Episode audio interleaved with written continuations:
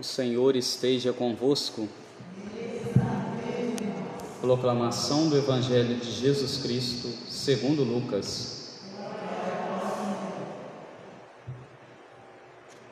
Naquele tempo, o anjo Gabriel foi enviado por Deus a uma cidade da Galiléia chamada Nazaré, a uma virgem prometida em casamento, a um homem chamado José. Ele era descendente de Davi e o nome da virgem era Maria. O anjo entrou onde ela estava e disse: Alegra-te, cheia de graça, o Senhor está contigo. Maria ficou perturbada com essas palavras e começou a pensar qual seria o significado da saudação. O anjo então disse-lhe: Não tenhas medo, Maria porque encontrastes graça diante de Deus. Eis que conceberás e darás à luz a um filho, a quem porás o nome de Jesus. Ele será grande, será chamado Filho do Altíssimo, e o seu Senhor Deus lhe dará o trono de seu pai Davi. Ele reinará para sempre sobre os descendentes de Jacó, e o seu reino não terá fim. Maria perguntou ao anjo: Como acontecerá isso se não conheço homem algum? O anjo respondeu: O Espírito virá sobre ti, e o poder do Altíssimo te cobrirá com sua sombra. Por isso, o menino que vai nascer será chamado Santo, Filho de Deus. Também Isabel, tua parenta, concebeu um filho na velhice este já é o sexto mês daquela que era considerada estéril, porque para Deus nada é impossível. Maria então disse: Eis aqui a escrava do Senhor, faça-se em mim segundo a tua palavra. E o anjo retirou-se. Palavra da salvação. Ave Maria, cheia de graça, o Senhor é convosco. Bendita sois vós entre as mulheres, e bendito é o fruto do vosso ventre, Jesus. Santa Maria, Mãe de Deus, rogai por nós, pecadores, agora e na hora de nossa morte. Amém.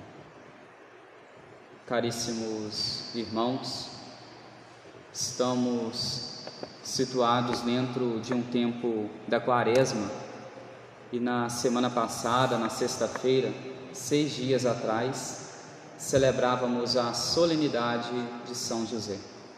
Dávamos uma pausa neste tempo, retirávamos as vestes roxas, colocávamos vestes festivas e hoje repetimos essa mesma atitude para celebrarmos também a solenidade da Anunciação do anjo a Nossa Senhora a solenidade da Anunciação da Virgem Maria.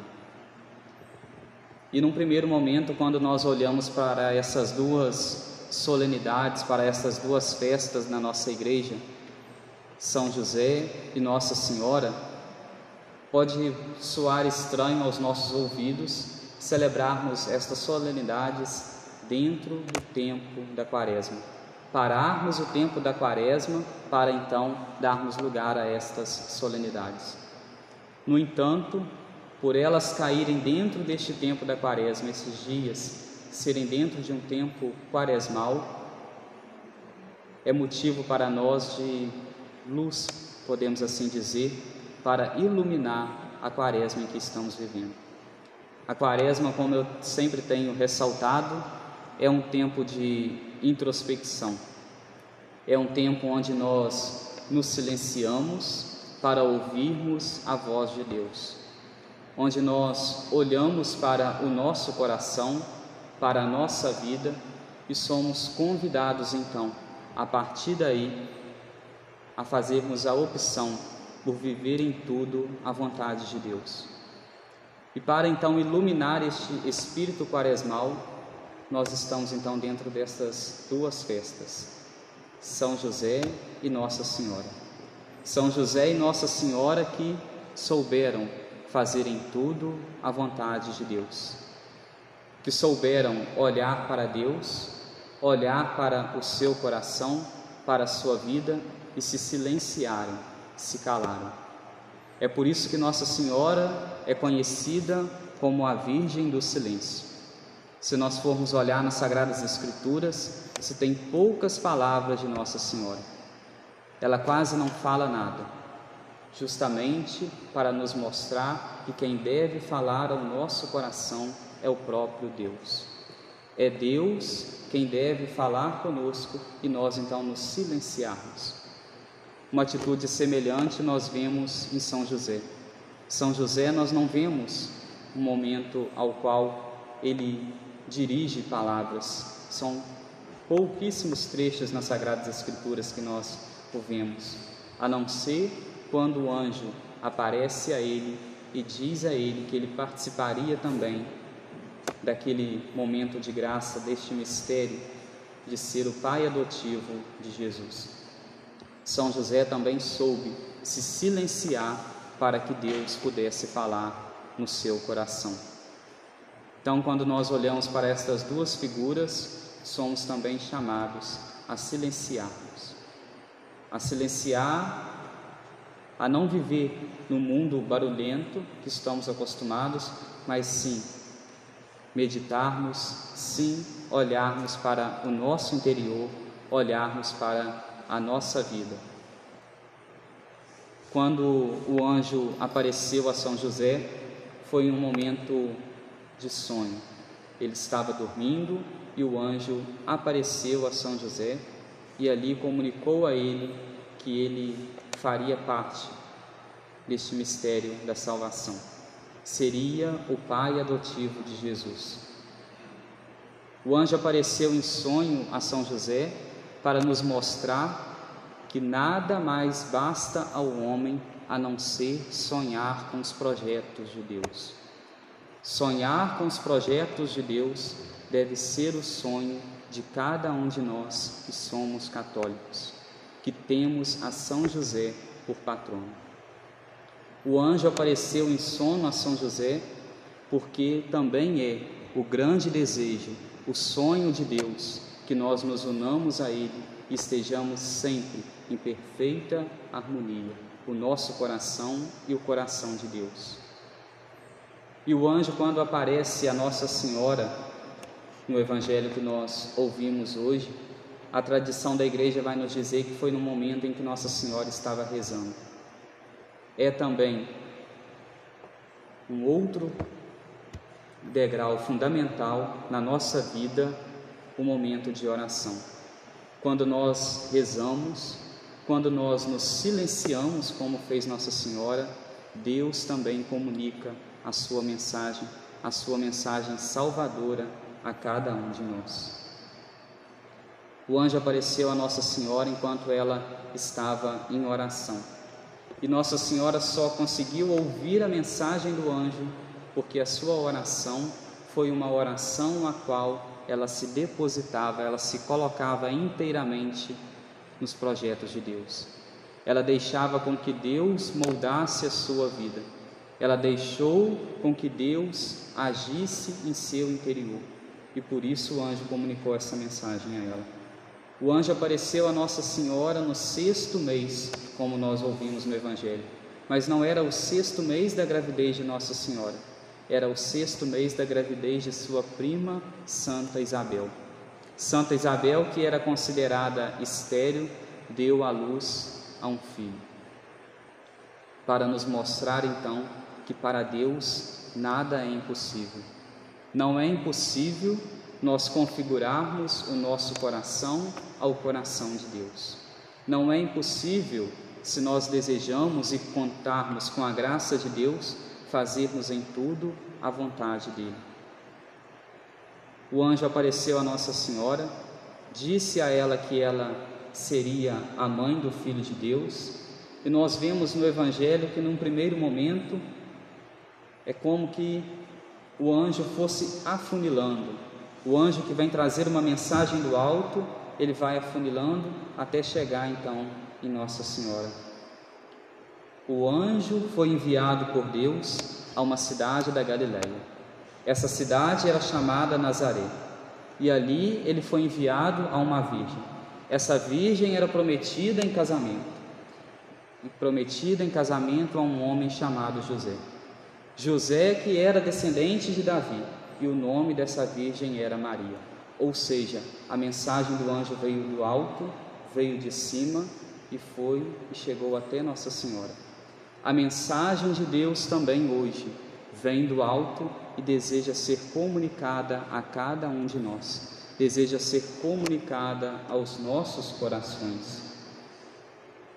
Logo após Nossa Senhora ouvir a saudação do anjo, logo após Nossa Senhora compreender o que estava acontecendo na sua vida, ela se dirige até a casa de sua prima, Santa Isabel. Primeiro ela reza, ouve a mensagem do anjo, o anjo comunica com ela e depois ela vai agir. Ela vai para a casa de Santa Isabel e ali permanece com ela nos últimos meses de sua gravidez. Ali ela ajuda Santa Isabel. Ou seja, o anjo comunicou a ela, ela rezou e agora é o momento dela colocar em prática aquilo que Deus lhe comunicou, aquilo que Deus lhe falou. Nossa Senhora agia, ajudava Santa Isabel nos seus afazeres, e nós podemos dizer que uma vez que nosso Senhor Jesus Cristo estava em seu ventre, era ali os primeiros serviços de nosso Senhor Jesus Cristo. Os primeiros serviços de nosso Senhor Jesus Cristo foi então ajudar a sua tia, Santa Isabel já começando então a trabalhar dentro de sua família, nos mostrando assim também que ele deseja trabalhar dentro de nossas famílias, deseja trabalhar dentro de nossas casas, deseja trabalhar dentro de nossos corações, porque nós também fazemos parte da família de Deus, uma vez que somos batizados. O anjo aparece a Nossa Senhora, ela vai à casa de Santa Isabel e chegando na casa de Santa Isabel, nós ouvimos no Evangelho, a criança pula em seu ventre, mostrando assim que chegou a presença do Altíssimo. E Nossa Senhora tinha acabado de conceber Jesus em seu ventre. Ou seja, tinha dias, talvez, que o menino estivesse ali, e o menino então mostrou a sua presença quando então esteve junto de Santa Isabel junto de São João Batista que estava em seu ventre. E aí aqui também para nós é um grande sinal. Nossa Senhora que estava com poucos dias de gravidez, no mundo hoje em que nós vivemos, que querem dizer para nós que depois de tantos meses somente que há vida, depois de tantos dias que há vida, aqui nós vemos que imediatamente após Nossa Senhora ouvir a saudação do anjo, ela foi até a casa de Santa Isabel e ali a criança de Santa Isabel pulou em seu ventre porque reconheceu a presença do Altíssimo. Reconheceu que ali havia vida e não somente vida, mas ali existia o pão da vida, o pão verdadeiro que é o próprio Deus. O próprio Deus que nós ouvimos na segunda leitura de hoje deseja que o sacrifício que hoje seja realizado é o sacrifício de fazer em tudo a vontade de Deus, o sacrifício de fazer em tudo a vontade do Pai. Se no Antigo Testamento haviam sacrifícios de animais, na plenitude dos tempos, nosso Senhor veio a este mundo e se sacrificou, e hoje o sacrifício que nós oferecemos a Ele, é claro, é o sacrifício do altar, é a Santa Missa que é celebrada, que é o sacrifício incruento de nosso Senhor. Quando nós celebramos a Eucaristia, celebramos a Santa Missa, nós renovamos aquilo que aconteceu no Calvário, lembramos de tudo que nosso Senhor sofreu, mas ele não sofre novamente, ou seja, é um sacrifício incruento, não há mais dor, mas há sim um perpétuo sacrifício. A todos os dias, a todas as horas, nosso Senhor é sacrificado no altar e pede que nós correspondamos a este sacrifício dele, sacrificando-nos também para fazer em tudo a vontade de Deus, para fazer em tudo a vontade do Pai. Que possamos então hoje, também nós, olhando, como eu dizia no início da homilia, para a figura de São José, que foi o homem do silêncio, para a figura de Nossa Senhora, que foi a mulher do silêncio, e que a eles há o culto de maior destaque na igreja. Na igreja nós temos os cultos de hiperdulia, latria, dulia e protodulia, então, que é o título dado a São José, mostrando assim que há todo um degrau rumo à santidade. Há os santos, os anjos, os santos, São José, Nossa Senhora e o próprio Deus. E nós também, como filhos e filhas de Deus, filhos e filhas da igreja, desejamos também, deve ser o grande desejo nosso, trilharmos também este caminho de santidade. E para bem trilharmos este caminho de santidade, é preciso olharmos para o alto. Olharmos para o alto, pois no alto degrau deste caminho de santidade está o próprio Jesus. Pouco abaixo dele se encontra a Virgem Maria, e abaixo da Virgem Maria se encontra São José. Olhemos, contemplemos estes santos e santas de Deus e tentemos também nós configurarmos a nossa vida, a vida deles, para em tudo fazermos a vontade de Deus.